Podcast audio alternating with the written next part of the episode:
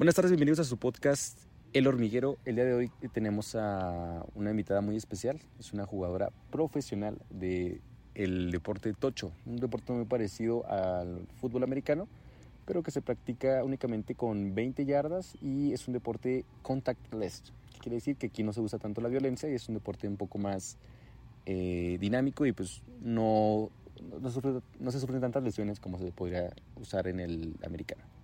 El nombre de nuestra invitada es Kareli Calatayud y el día de hoy nos platicará un poco de su experiencia jugando tocho. Bienvenida, Kareli. Muchas gracias. Fíjate que estoy muy agradecida de formar parte de este podcast, de estar aquí con ustedes y de alentarlos un poquito más al conocimiento sobre este bello deporte que me ha acompañado a lo largo de estos últimos años. Y pues, este, vamos a empezar un poco. ¿Cuánto tiempo tienes jugando? ¿Cómo empezaste tu carrera profesional de deportista de, de tocho? Tengo jugando relativamente poco, tengo jugando aproximadamente unos 4 o 5 años. Empezó gracias a una actividad extracurricular en la preparatoria. Iba, disfrutaba y a poco a poco le fui agarrando el gusto a este bello deporte. Se es muy interesante cómo tienes relativamente poco en el deporte y ya eres una jugadora profesional. Este, ¿cómo ha sido? ¿Te consideras consideras que ese impacto que tuviste en el tocho es este porque es talento natural o fue a base de esfuerzo? Fíjate que considero que es un trabajo en equipo, tanto de mis coaches como mío. Y pues sí, relativamente tengo muy poco jugando y empecé tarde en este deporte, la verdad. Pero es dedicación, es esfuerzo. Hay momentos en los que te estás en tu pique y te sientes el único jugador y el mejor. Y hay otros en los que no te puedes ni parar de la cama porque tuviste un mal juego, tuviste una lesión, te regañaron. Incluso a veces hay mezclas emocionales y dentro del campo de que no se pueden dividir. Y eso también puede afectar en tu rendimiento a final de cuentas. Claro, claro. Pues supongo que es este el hecho de estar tan metida en un deporte, pues tienes que tener tú como esa actitud de tengo que levantarme aún así, aunque esté feliz, aunque tenga ganas de, de, salir a jugar, aunque no tengas ganas, ¿no? Es como, esa, la actitud es la que de alguna forma te mantiene, ¿no?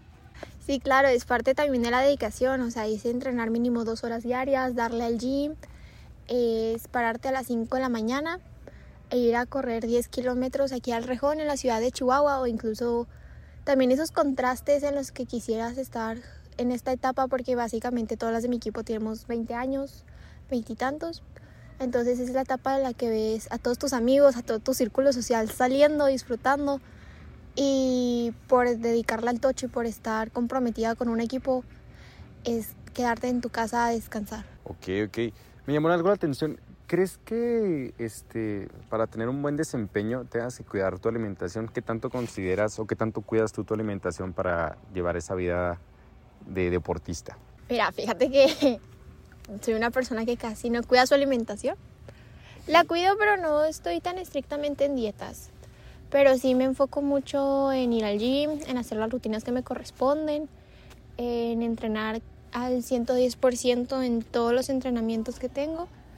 Y básicamente es eso, es esfuerzo y dedicación. Esas son las únicas dos palabras que puedo hacer hincapié en este deporte. Sientes que te esfuerzas y te levantas temprano y tienes como esa disciplina y pues no te molesta de repente darte un antojito o algo así con tu comida. También, también, o sea, es, es un 50-50, es un balance que debe de existir en cualquiera de los aspectos que tengamos en nuestra vida.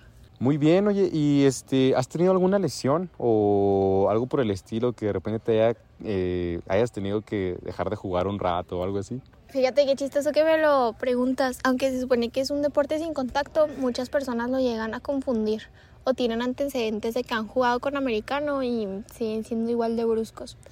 Y aparte de las lesiones es fundamental, es, día, es el pan de cada día. Siempre va a haber esguinces, contracturas. Tengo colegas que se han fracturado la rodilla, por lo mismo del deporte. Y pues yo desafortunadamente tuve una lesión hace un mes y medio, me rompieron la nariz en un partido. ¿Y te quitó mucho? O sea, duraste un rato sin jugar, ahorita estás jugando, estás, sigues en recuperación. ¿Cómo ha sido eso? Tuve la operación, me descansaron un mes y medio y pues estaba bien, fíjate, o sea, es un momento en el que te da coraje el hecho de no de no poder entrenar y luego teniendo competencias tan cercanas y que todo tu esfuerzo valga, o sea, se pueda ir a la basura por una fractura y algo que no estuvo en, en tu poder. Ahorita ya puedo jugar, nada más tengo que estar jugando con protección, que es una máscara transparente que me cubre toda la nariz en caso de que haya otro impacto, no se me desvíe nuevamente el tabique. Y te cuida, ¿no? Es también pues, por parte de, seguridad o protección. Pues muy bien, Carile, me, nos, nos, ha interesado mucho, siento que a la gente que nos escucha también se le va a hacer muy padre.